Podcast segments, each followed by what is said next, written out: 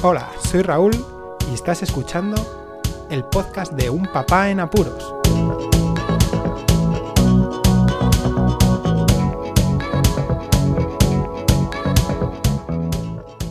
Hola, pues escuchas. Bienvenidos a un nuevo episodio del podcast de Un Papá en Apuros. De nuevo a últimas horas del día grabando in extremis. ¡Feliz Navidad! Podcast dedicado a las navidades y sobre todo he pensado en dedicarlo a cómo las he ido pasando a lo largo de mi vida y cómo han ido cambiando dependiendo de mi situación, ya sea mm, familiar, matrimonial, con la paternidad. En fin, aquí en España se tienen tres días principales o tres eh, noches y días principales a lo largo de todas las vacaciones de Navidad. El primero es la Nochebuena y la Navidad, 24 y 25 de diciembre, después la Nochevieja y el Año Nuevo, 31 de diciembre y 1 de enero, y por último la Noche de Reyes y el Día de Reyes, que es la noche del día 5 de enero y 6 de enero. Todas esas, esas, tres fiestas, esas tres noches se viven bastante intensamente aquí en España y yo desde pequeño las he vivido así. Mi familia siempre ha optado por, reunirse y por celebrar estas fiestas a las duras y a las maduras y eso se agradece un montón. Cuando se es niño, esa forma de ver las navidades, de compartir, de estar con la familia, une, hace piña. Y esa alegría, la verdad es que por lo menos por mi parte, la sigo transmitiendo a mis hijos. En primer lugar, voy a hablar cuando era pequeño. Bueno, pues eh, mi madre tenía la familia en Ávila, así que las navidades, lo que es la Navidad, la Nochebuena, la pasábamos allí. Nos reuníamos mm, todos los primos de aquella parte de la familia y dependiendo de las edades, ¿no? Pues vivíamos de una u otra forma lo que era la llegada de Papá Noel, de Santa Claus, y era súper divertido. Yo recuerdo aquellos momentos de tensión al principio, después de complicidad, que, nos gustaba muchísimo cómo, cómo, compartíamos esas emociones. ¿no? Después la Nochevieja la solíamos pasar en Palencia, que es la zona donde pertenece mi padre, y es donde estábamos afincados con la familia de mi padre, eh, en plan familia, pero más cortita porque es menos gente. Y después el Día de Reyes lo pasábamos más en familia a familia, lo que es con mis padres. Eh, la verdad es que yo creo que es el día que más se pasa en familia pequeña, ¿no? Lo que es el núcleo familiar normal, que luego se va a ir a las distintas casas, ¿no? Para recoger los regalos de Reyes. Pero bueno, Em, así lo, pasaba yo de, niño. Cuando ya crecí y fui siendo adolescente, la única diferencia en todo esto, aparte de las distintas complicidades ¿no? y pérdidas de ingenuidad que se tiene a lo largo del tiempo, eran las nocheviejas. Ya eres mayor, ya sales por la noche, entonces yo sí las pasaba casi todas en, en, Palencia con mis amigos, con, con Luis. ¿Qué pasa, Luis? Madre mía, vaya fiestones que, que, nos pasábamos todas las noches viejas. Y esa era la única diferencia. aparte, ya cuando pasé a ser de adolescente a, soltero, pero con pareja, y cuando ya la relación se iba formalizando, y después, cuando ya mm, éramos matrimonio, mi pareja y yo, pues las cosas también empezaron a cambiar un poco porque al principio la Nochebuena siempre la intentábamos pasar con mi familia, la Nochevieja era muy tradicional pasarlo con la familia de ella. Y los Reyes pues dependía. Mm, eh, cuando éramos solteros pues las pasábamos en cada casa de cada uno.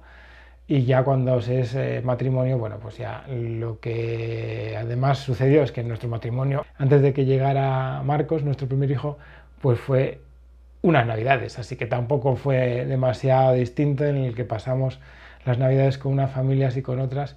Y los reyes fueron en ese caso, yo creo, pensando ya en lo que iba a pasar el año siguiente, en el que ya estaba Marcos con nosotros.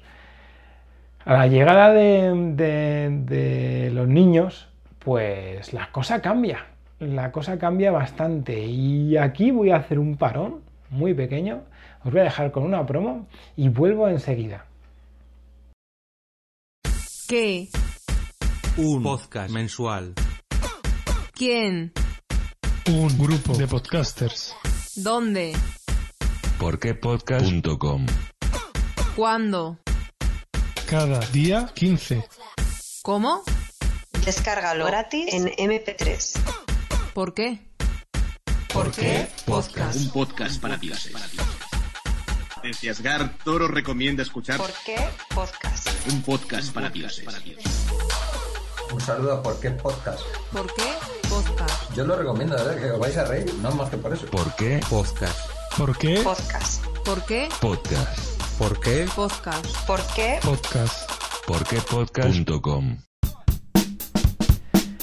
Nada, ya estoy aquí otra vez contando mis peripecias, mis aventuras y desventuras en las Navidades. En mi caso, como os acababa de comentar, Marcos, nuestro primer hijo, nació justo las siguientes Navidades a después de estar casados. Pasamos unas Navidades de matrimonio normal y después la siguiente ya teníamos un niño. Marcos pues era el centro. Nosotros teníamos, queríamos además eh, vivir las Navidades con él y disfrutarlas, pero tampoco agobiarnos. Éramos padres primerizos y seguro que todos sabéis de lo que hablo. Así que bueno, intentamos siempre seguir el mismo ritmo. El primer año, Navidades con la familia de mi madre, la Nochevieja. Recuerdo, creo que ese año fue también, sí, la vivimos con la familia de mi mujer en Ponferrada. Y el día de Reyes, pues lo mismo. Fuimos a una de las dos casas porque en aquellas podíamos eh, dividirnos mucho a la hora de disfrutar las vacaciones. Eh, cuando ha ido pasando el tiempo, pues lo mismo. Manteníamos esa rutina, viajes, viajes, pero la familia es lo más importante. ¿Y qué pasa? ¿Qué es lo que se corta? Pues el trato con los amigos. Es una desgracia porque tanto mi mujer y yo, cuando éramos novios, pues disfrutábamos a veces las nocheviejas en, ca- en la, en la casa de, de uno o en la casa de otro. Y muchas veces nos íbamos de fiesta, a lo mejor pues en Ponferrada, que es de donde es mi mujer, y pasábamos allí eh, la noche vieja, ya sea en plan familia o en plan, eh, o en plan novios, da igual. Y, eso pues se corta directamente cuando ya se es padre porque tienes una responsabilidad y no somos ni ella ni yo de los que dicen pues vamos a dejar a los críos y punto pelota. Cuando se van siendo mayores pues sí se pueden dejar durmiendo para tomar algo, pero hemos vivido mucho, yo creo, mi mujer y yo, y tampoco necesitamos eh, eso. Sí que se echa de menos no el salir, sino ver a los amigos. Yo creo que es una de las cosas que la Nochevieja sí que solía ser clave, ¿no? Para volvernos a juntar todos los, amigos de, de una parte u otra.